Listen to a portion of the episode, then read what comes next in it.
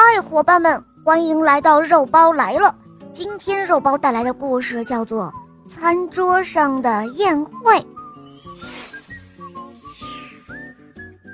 哦，瞧啊，白白的米粒儿在唱歌，长长的筷子在跳舞，青青的菜叶拖着长尾巴扭来扭去，白瓷碗跳起来，在桌子上左摇右摆。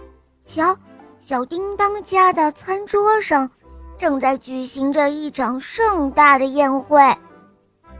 哇哦，小米粒儿，再来唱首歌吧！只听筷子说道：“他要做指挥家。”嗯哼，好的。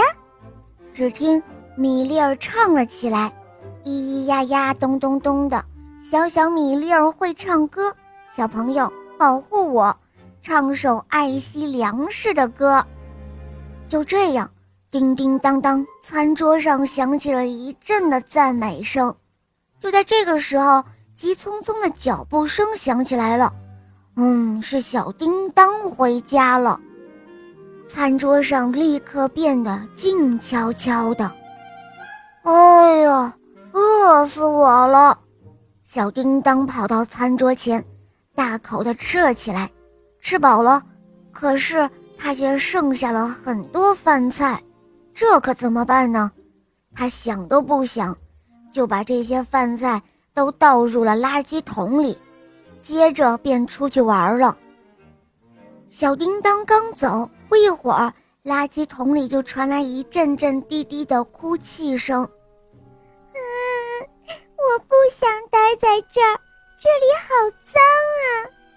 原来是小米粒儿。小米粒儿正在伤心地哭着，小叮当真的是太可恶了，还浪费粮食。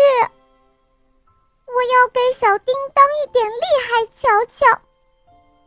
接着，他就跟白瓷碗说起了悄悄话。晚餐的时间到了，妈妈做好饭菜，叫小叮当过来吃饭。小叮当拿起筷子想夹菜。可是什么都夹不到，他想端起饭碗，可是碗就像被粘上了强力胶一样，粘在桌子上，怎么也端不起来。这一下，小叮当吃不到饭了，他又饿又急。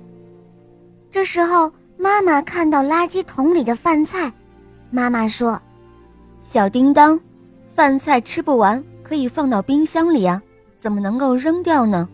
不珍惜农民伯伯的劳动，可不是好孩子哦。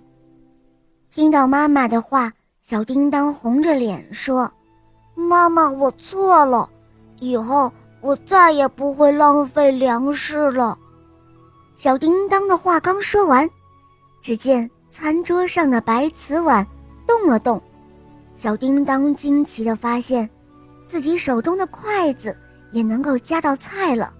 哦。难道真的是他们生气了，在惩罚我吗？小叮当心里想着。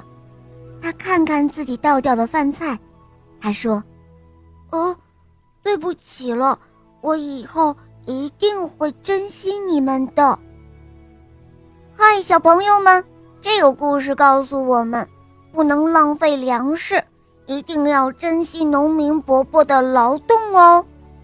好了。今天的故事肉包就讲到这儿了，小伙伴们可以在公众号搜索“肉包来了”，在那儿可以给我留言，也可以打开喜马拉雅搜索“小肉包童话萌猫森林记》，有三十五集，非常好听哦，小伙伴们赶快搜索收听吧。